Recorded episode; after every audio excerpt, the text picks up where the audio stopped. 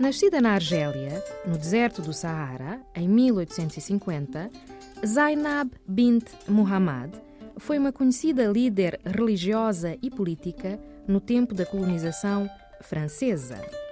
Ligada à corrente sufista do Islão, assumiu a liderança da sua comunidade após o falecimento do seu pai, em 1897, e foi seguida por muitos discípulos. Zainab bint Muhammad faleceu em 1904.